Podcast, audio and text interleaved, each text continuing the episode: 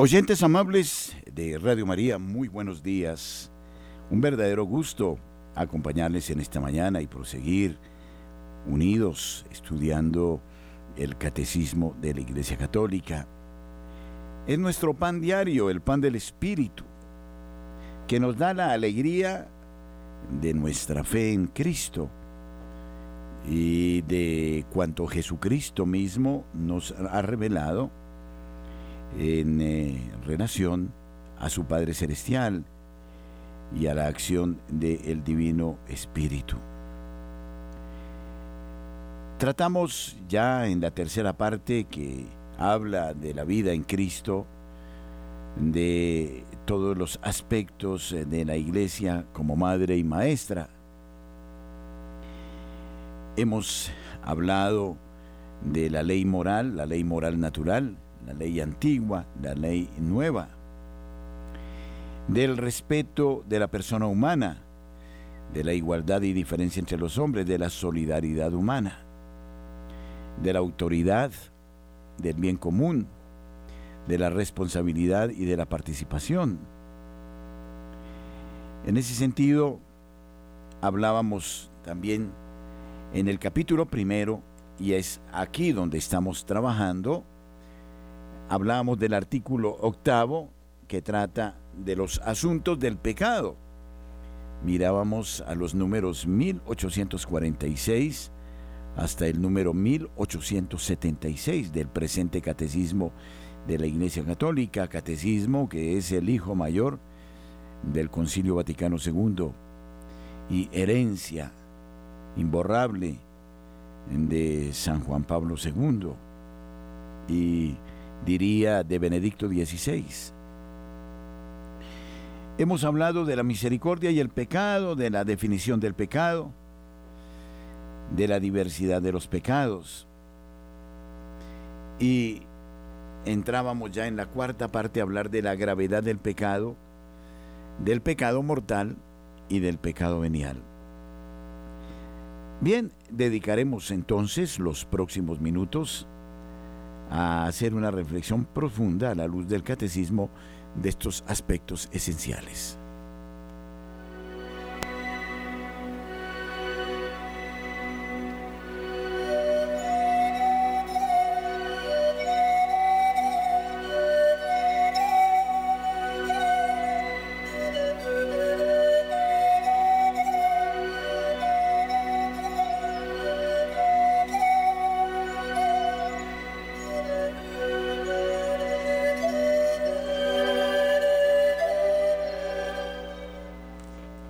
Me acompaña en esta mañana Wilson Urquijo en la producción con Camilo Ricaurte.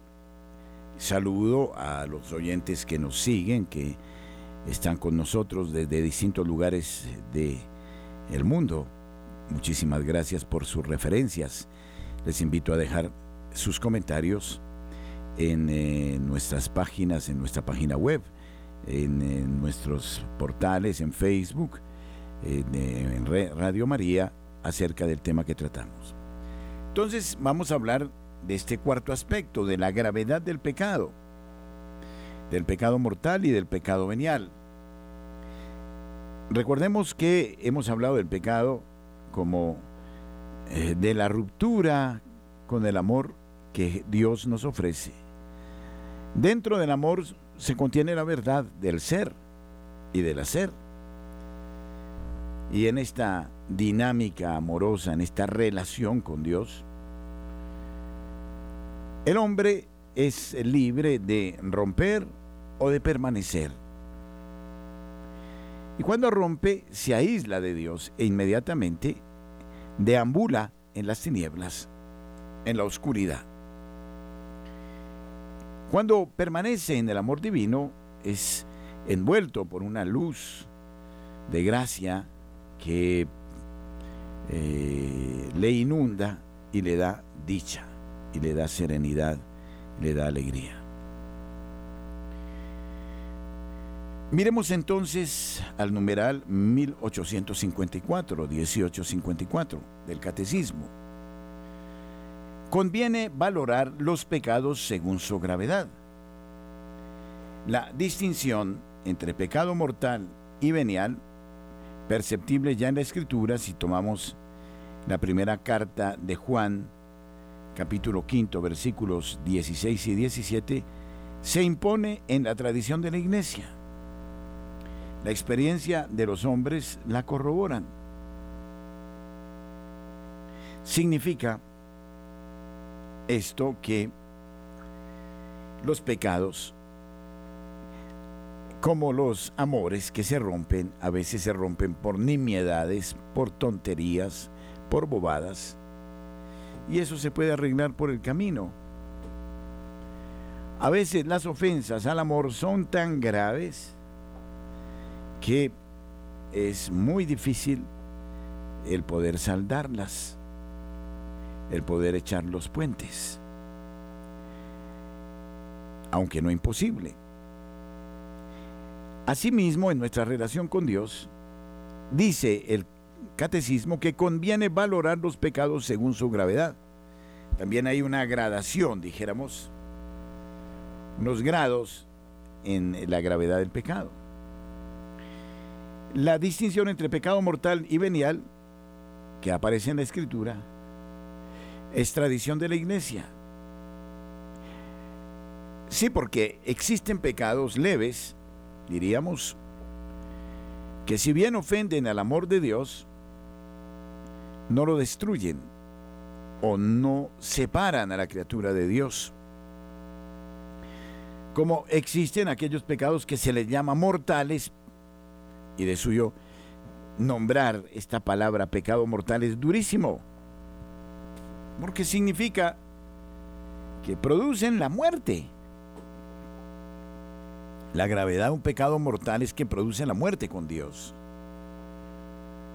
que nos separa de Dios y que nos expone a la condenación. Cuando, por dejar algunos ejemplos, alguien atenta contra la vida de otro, cuando de manera consciente mata a otro,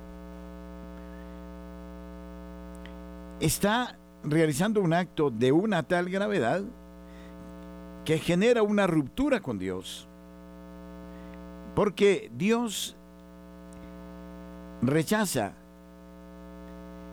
una acción de ese género, la repudia, es indeseable, es una acción miserable, la más vil de la que se pueda tener noticia.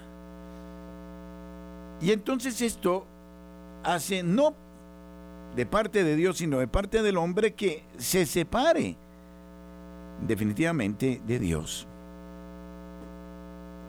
Los pecados del aborto, y ahí la gravedad, quienes los patrocinan, quienes los predican, quienes los realizan, están de suyo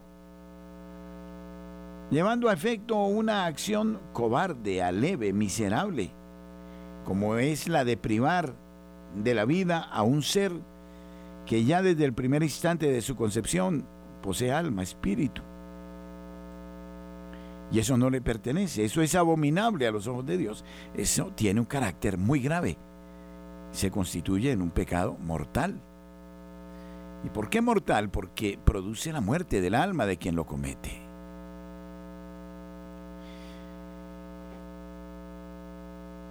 El pecado mortal entonces agrega el catecismo en el número 1855, destruye la caridad en el corazón del hombre por una infracción grave de la ley de Dios. Aparta al hombre de Dios, que es su fin último y su bienaventuranza, prefiriendo un bien inferior. El pecado venial deja subsistir la caridad aunque la ofende y la hiere. Entonces, el pecado mortal es lesivo, destruye la caridad. Es una infracción grave de la ley de Dios. Yo no puedo pretender llamarme cristiano o seguidor de Jesucristo si transgredo la ley de Dios de manera grave. Yo no puedo, por ejemplo, hacer uso de preservativos y después ir a misa y pedir la bendición. Es una burla de Dios. No puedo hacer, eh, tomar, no, eh, anticonceptivos o poner adminículos para evitar la generación de la vida y después pensar que soy un gran católico. Esa es una infracción grave, porque está privando a Dios o intenta privar a Dios de una facultad que le pertenece solo a Él, que le pertenece al ser humano. Todos los pecados contra la naturaleza son graves porque destruyen la caridad, como dice el catecismo, en el corazón del hombre. Apartan al hombre de Dios, que es su fin último y su bienaventuranza, prefiriendo un bien inferior. En esas circunstancias, entonces, el pecado produce la muerte del alma, del espíritu. Ahora, para que el pecado sea llamado, sea llamado pecado, sea tal, pues el pecado necesita tres elementos. Primero, la materia grave. Segundo, el pleno conocimiento. Tercero, el pleno consentimiento. Es decir, se hace de una manera libre, clara, a la luz del día y de la noche. La persona que lo comete sabe lo que está haciendo y lo acepta y lo realiza. En ese caso, el pecado es una acción contraria, rebelde contra Dios. El romper con Dios es decirle a Dios, no me importas, no quiero caminar contigo, hago lo que me viene en gana.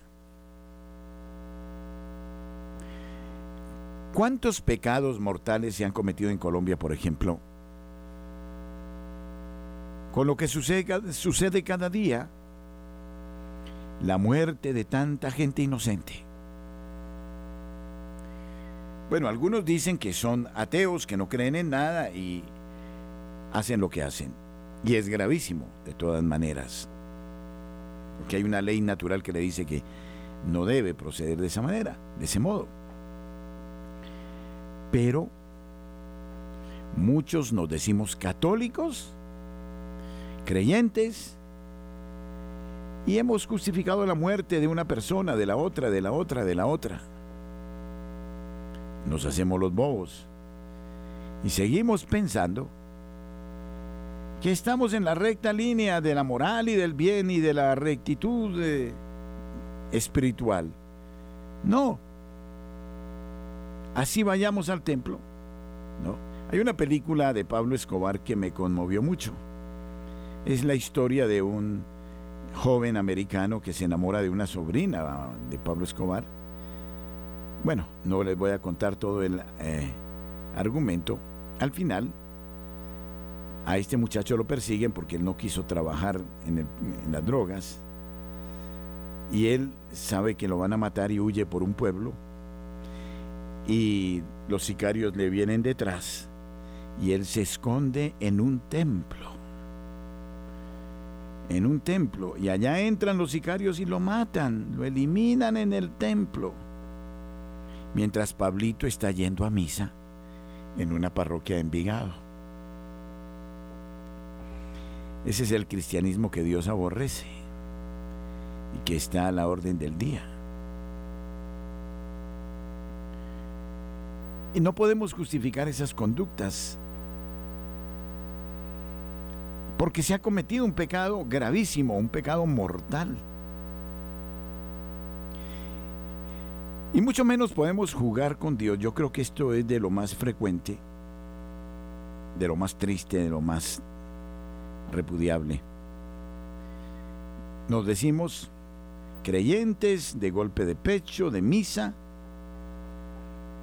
pero estamos justificando conductas como el aborto, como la eutanasia, conductas de limpiezas, de muertes, y la muerte venga de donde venga y venga como venga y del partido que venga y de la fracción que sea, la muerte siempre, la muerte violenta, es un pecado.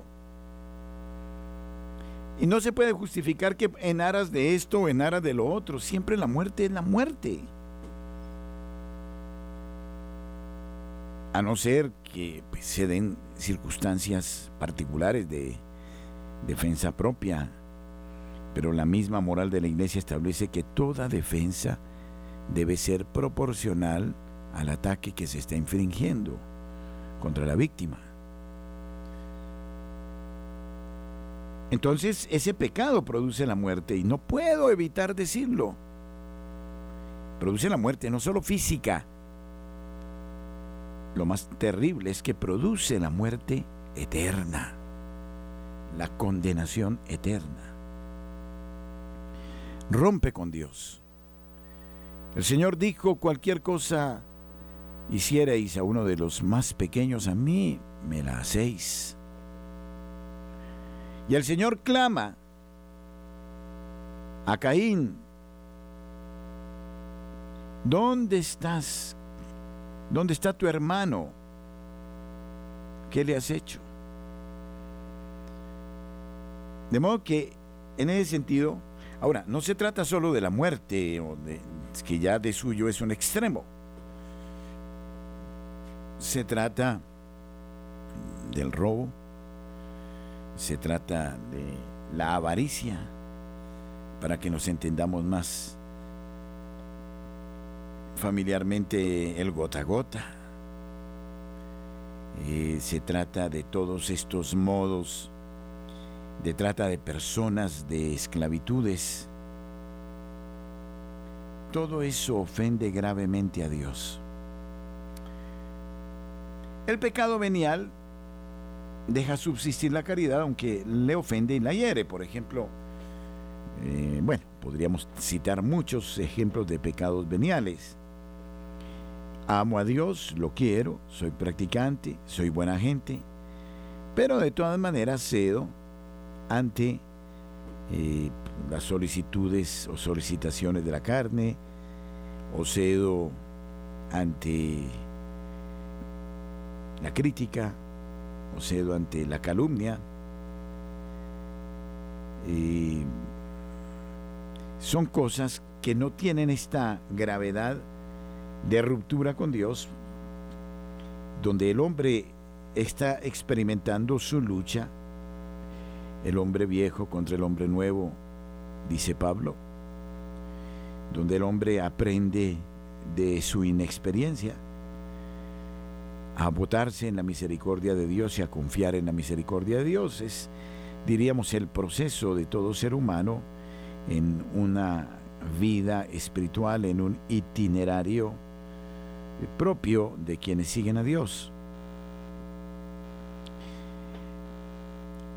Ahora bien, tanto el pecado mortal como el pecado venial se pueden confesar si hay arrepentimiento, si hay un propósito firme de la enmienda.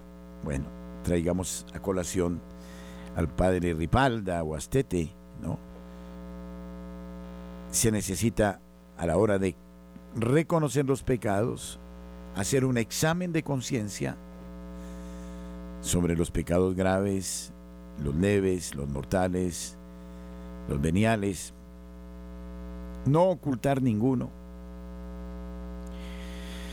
Se trata de un propósito serio de enmienda, quiere decir, de dejar de lado esas costumbres y todo lo que no es para condenar eh, el pecado y para volver a la conducta recta. Si no hay ese propósito de enmienda o esta contrición de corazón, de nada sirve confesar los pecados. Debe eh, darse entonces una voluntad, un anhelo pleno, total y convencido de volver, de volver al camino del bien y de no cometer lo que se infringió.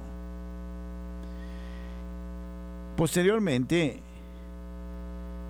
viene la confesión de boca y la satisfacción de obra, el reconocimiento que debemos cumplir una penitencia, que debemos reparar si hemos actuado mal.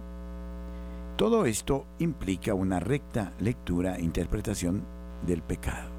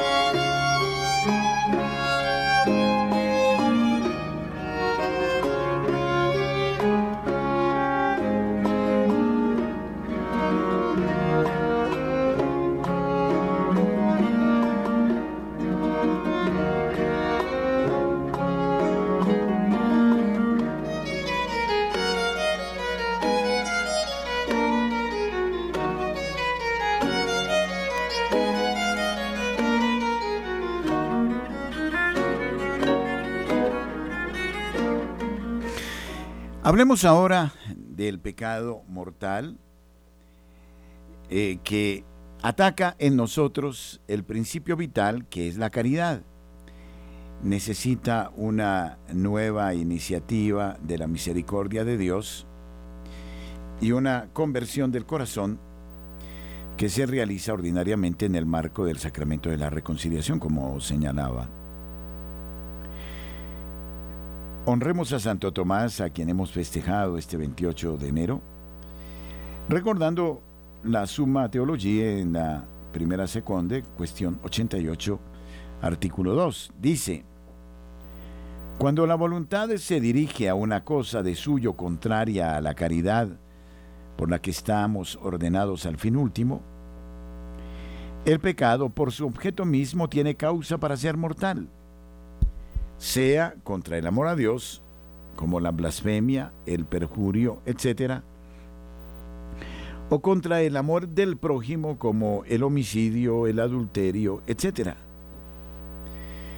En cambio, cuando la voluntad del pecador se dirige a veces a una cosa que contiene en sí un desorden, pero que sin embargo no es contraria al amor de Dios y del prójimo, como una palabra ociosa, una risa superflua, etc., tales pecados son veniales. Y luego el catecismo nos va a establecer puntualmente en qué consiste el pecado mortal. Miremos al número 1857. Para que un pecado sea mortal se requieren tres condiciones.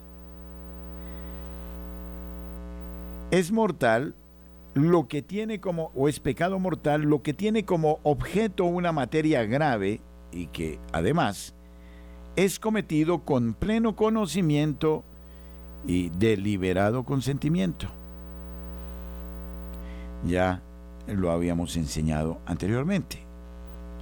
Entonces las tres condiciones exigen una materia grave, pleno conocimiento de esa gravedad y el pleno consentimiento.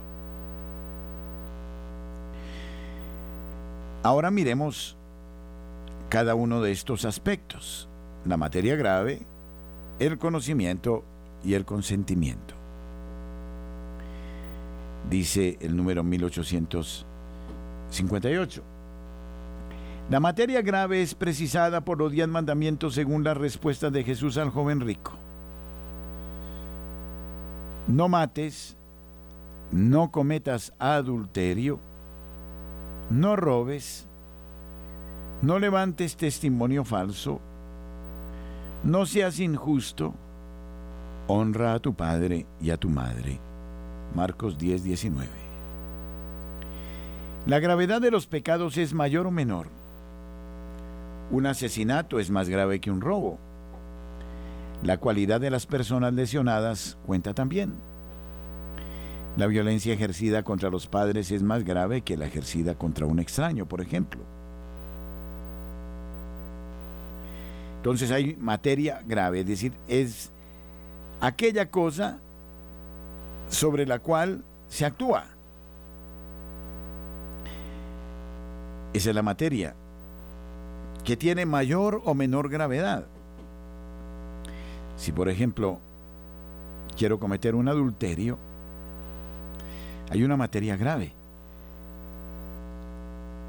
Y existe esta materia grave desde el momento en que yo mm, me permito una relación que es indebida, que afecta a otra persona, que me afecta a mí mismo. Robar Normalmente el que roba sabe lo que está haciendo, no es un estúpido.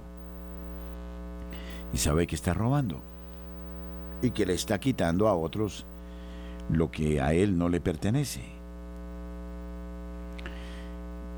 Los falsos testimonios acaban con la fama de una persona, la sepultan, la condenan. Entonces un pecado de gran gravedad, ¿no? Como el propio Jesucristo en Marcos 10, 19 lo enseña a este joven rico. ¿No? Dice, ¿qué he de hacer para seguirte, Señor? No matarás, no cometerás adulterio, no robarás, no levantarás falsos testimonios, no serás injusto, honrarás a tu padre y a tu madre. De ese modo entonces, añade, el catecismo, la gravedad de los pecados es mayor o menor. Un asesinato, pues lógicamente, es mucho más grave que un robo. La violencia ejercida contra los padres es mucho más grave que la violencia ejercida contra un extraño. El pecado entonces agregará el catecismo en el número 1859. El pecado mortal requiere plena conciencia y entero consentimiento. Lo hago porque quiero, porque lo decidí. Presupone el conocimiento del carácter pecaminoso del acto, de su oposición a la ley de Dios implica también un consentimiento suficientemente deliberado para hacer una elección personal. La ignorancia afectada y el endurecimiento del corazón no disminuyen, sino aumentan el carácter voluntario del pecado. Entonces, las personas, por ejemplo, es muy frecuente que, y de hecho se presenta permanentemente, existen unos autores intelectuales y unos autores materiales. Los actores o autores materiales normalmente operan bajo el mando de unos autores intelectuales.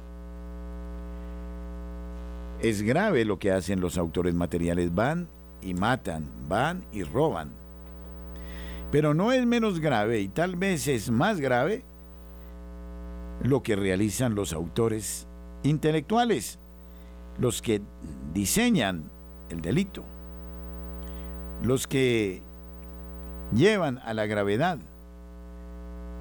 en derecho, los que pagan por eso, los que preparan eso.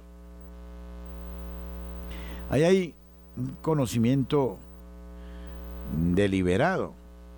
Eso no solo lo establece la ley eh, eclesiástica, la iglesia, también lo establece la ley civil, la ley penal, y hace una diferencia entre los autores intelectuales y los autores materiales.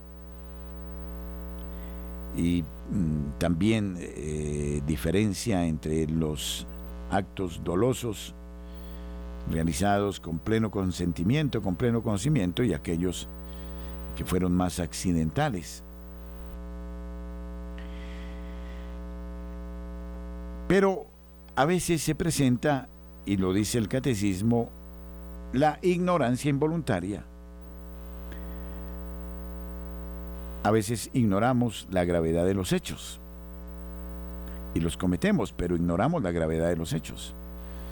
Hay una ignorancia también aquí gradual. Hay una, por ejemplo, se puede presentar una ignorancia parcial del hecho, como se puede presentar una ignorancia invencible, es decir, un total desconocimiento de la gravedad del hecho.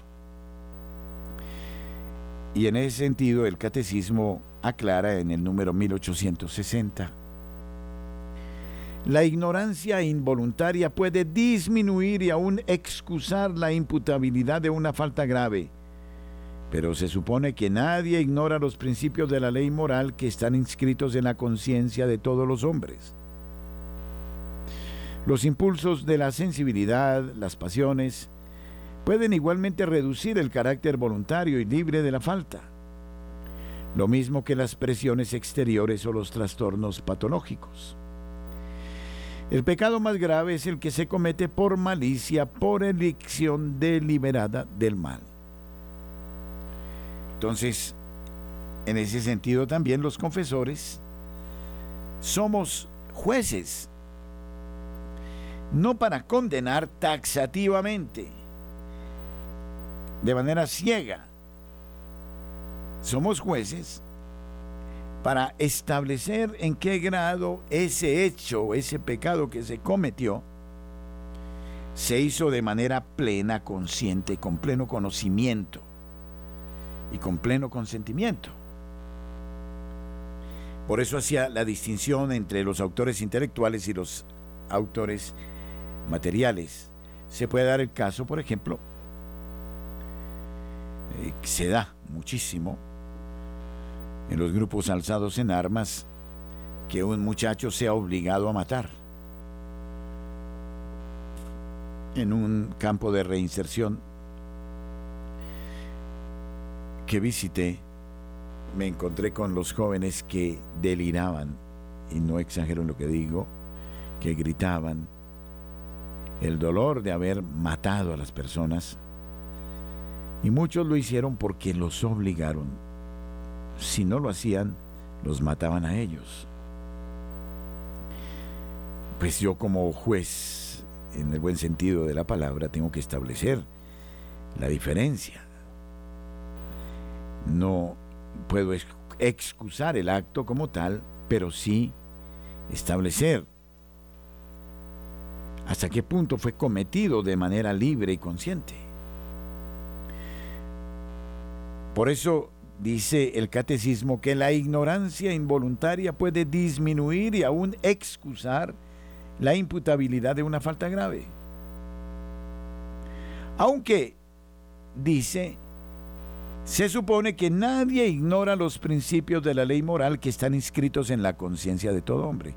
Es decir, que todo hombre así eh, se profie, profese creyente, no creyente, él sabe en lo íntimo de su ser si está actuando bien o si está actuando mal.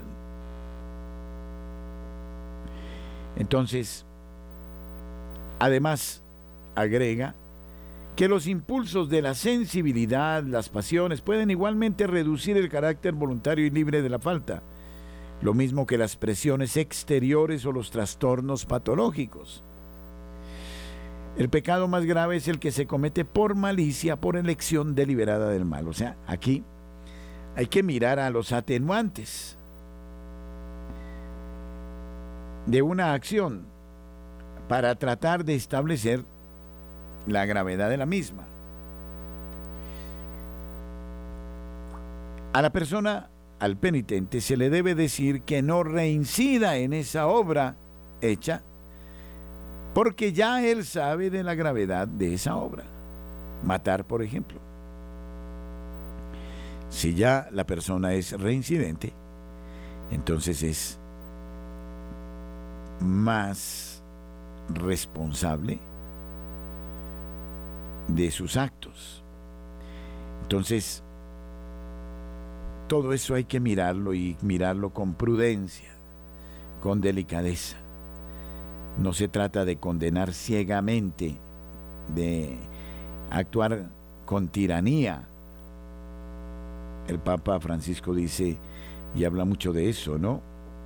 En relación a los confesores, que no actúen de manera, eh, eh, de manera implacable, sino con esta sensibilidad para mirar, no para justificar, sino para mirar la real gravedad de un acto.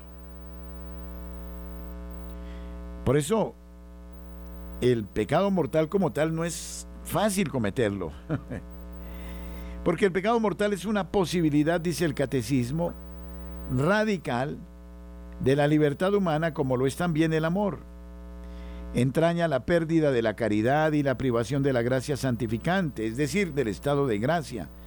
Si no es rescatado por el arrepentimiento y el perdón de Dios, causa la exclusión del reino de Cristo y la muerte eterna del infierno. De modo que nuestra libertad tiene poder de hacer elecciones para siempre sin retorno. Sin embargo, aunque podamos juzgar que un acto es en sí una falta grave, el juicio sobre las personas debemos confiarlo a la justicia y a la misericordia de Dios. Bueno, son distintos aspectos que debemos considerar aquí. Es decir, aquí el hombre se decide a romper con todo. Es él quien con conocimiento de causa se atreve a infringir la ley moral. Y entonces no ignora los principios de la ley moral que están escritos en la conciencia del hombre. Entonces es el hombre que pierde la caridad, que se aísla de la gracia. Es el hombre que abjura de Dios. Y es increíble. Pero en estas épocas hay quienes no dejan de creer en Dios, pero abjuran de Dios. Esa es la gravedad de muchos grupos secretos. Abjuran de Dios, se burlan de Dios, patean el nombre de Dios, pues se están condenando. Por ellos es que hay que pedir, y mucho, y mucho. Hay que llamarlos al arrepentimiento, al perdón de Dios, porque quedan excluidos del reino de Dios y a la muerte eterna del infierno, dice aquí el catecismo. Catecismo no niega la existencia del infierno. Y la muerte eterna del infierno. Esto es lo que hace el demonio. El demonio no solo quiere matar al ser humano físicamente, le quiere matar su alma, lo quiere llevar a la condenación eterna. Todo esto lo jugamos en el plano de nuestra libertad, para hacer elecciones para siempre y sin retorno. Pero en última instancia, es el Señor el que sabe en qué grados de maldad el hombre opera. A nosotros corresponde no una actitud de condena, sino de oración por estas almas que se han decidido negar a Dios, que han elegido el camino del demonio, que han caído en la anarquía y que por eso ciegos, sordos y mudos, cometen todo tipo de pecados. De eso seguiremos hablando en nuestra próxima catequesis. El número telefónico hoy es este 746-0091. Esperamos sus comentarios en nuestras redes sociales.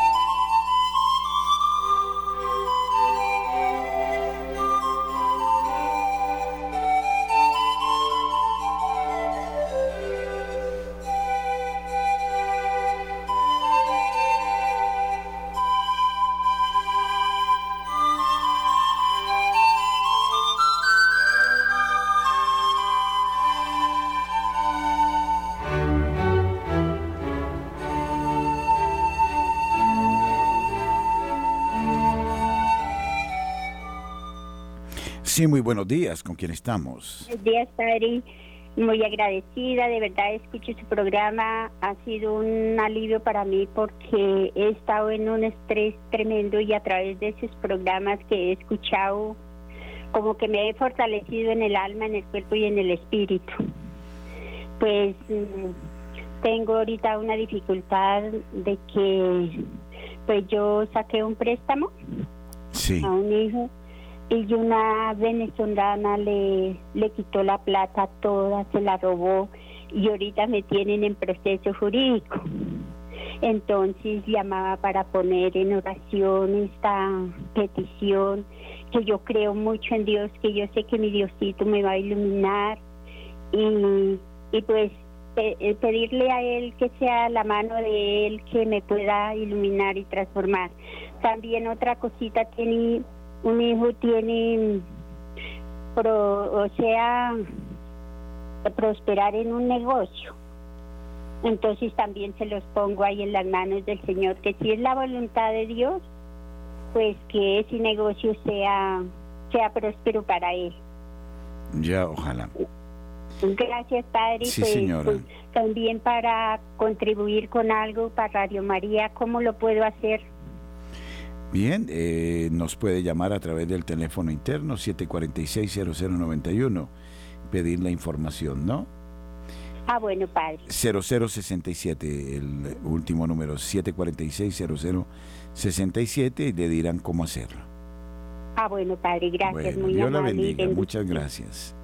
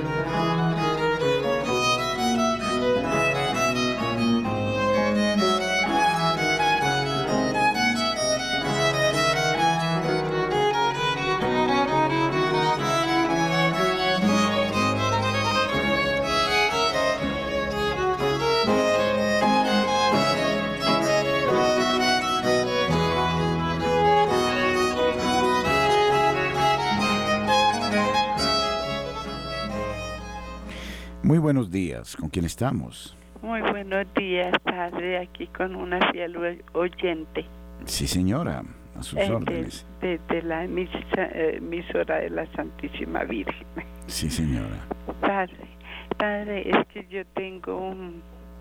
yo quiero confirmar con su merced que cuando un, un sacerdote dice que con la lectura de las santas... mm, de las mm, eh, que se hacen el evangelio y de, de las bueno la lectura que se hace en la santa misa. Mm, dicen ellos bueno con la lectura de esto se nos se les perdonan todos los pecados. Padre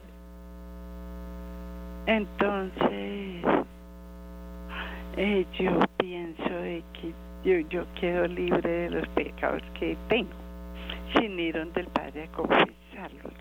Entonces, pero me dicen, personas dicen, no señora, eso siempre hay que ir a confesar los pecados. Pero como el padre, yo digo, como el padre está autorizado para perdonar los pecados, entonces ya mis pecados quedan perdonados. Y, y entonces ahora me hicieron dudar, porque yo yo estaba confiada de que me iba yo iba a la Santa Eucaristía y comulgaba y todo eso Mm, pero pero pues no se lo dije al padre personal sino que yo lo recibo con todo cariño y contenta porque porque siquiera Sí, yo no me voy a ver, eh, en este sentido, la Santa Madre Iglesia sostiene que es necesaria la confesión y la confesión de boca. Es decir, ir al sacerdote que actúa en la persona de Jesucristo a implorar su misericordia, a contarle de las propias debilidades para que Jesucristo no solo nos perdone, sino que nos regale la gracia para cambiar de actitud, para mejorar en la vida espiritual, para restablecer fundamentalmente la relación amorosa con Él. Esto es lo más importante. Entonces, si bien dice la palabra que quien escucha la palabra divina queda libre de sus pecados, también esa palabra lo que está anunciando o pidiendo es que la persona los confiese. Y entonces por eso será siempre importante recurrir al sacramento de la confesión, al sacramento de la reconciliación. Me gusta mucho esta palabra, reconciliación. Es volver a establecer un nexo, un diálogo, un- una vida en Cristo, con Cristo. Es un dejarnos guiar, iluminar por Cristo. En ese sentido, entonces, permitimos que el Señor opere en nosotros, estreche su relación con nosotros. No, es simplemente que se me perdonen los pecados, sino es el aprender a través del sacramento de la confesión, de la penitencia, que tengo necesidad imperiosa de Dios, que necesito de su gracia, que debo caminar con Él para con Él y en Él lograr actuar bien en el amor de Dios. No es tanto ir a depositar la basura, a dejar ahí las bolsas como las dejamos los lunes en la puerta de la casa para que las recojan los carros del aseo. No, se trata de ver el sacramento desde una perspectiva distinta, de diálogo, de intimidad, de comunión con el Señor, de estrechar vínculos, de reconocer el error y volver a insistir en la necesidad del amor de Dios. Y entonces, solo así se producirá un auténtico cambio de vida, me parece. Sí, buenos días. Buenos días, padre. ¿Con quién hablo? Con Patricia Luque. Sí, Patricia. Feliz año. Gracias. Padre, mire, una pregunta. Pues yo tengo entendido, eh, hoy, en día la gente habla respecto del perdón. Digamos, eh, me acaba de aclarar una partecita que es eh, muy importante, que lo de la reconciliación. Porque perdón sin reconciliación, ¿dónde hay paz? ¿No? Y eso, yo la, la pregunta que yo hacía, si eso no se da, y más si, digamos, en una familia católica no se da, eh, estaríamos como mintiendo, me imagino yo. Es una de las de las cosas que me parece más grave. Sí. Que si hay si, si hay hay perdón supuestamente, pero sigue habiendo exclusión entre las personas. O sea que no ha habido perdón, no ha habido sanación, no puede haber, no se dan esos caminos de sanación.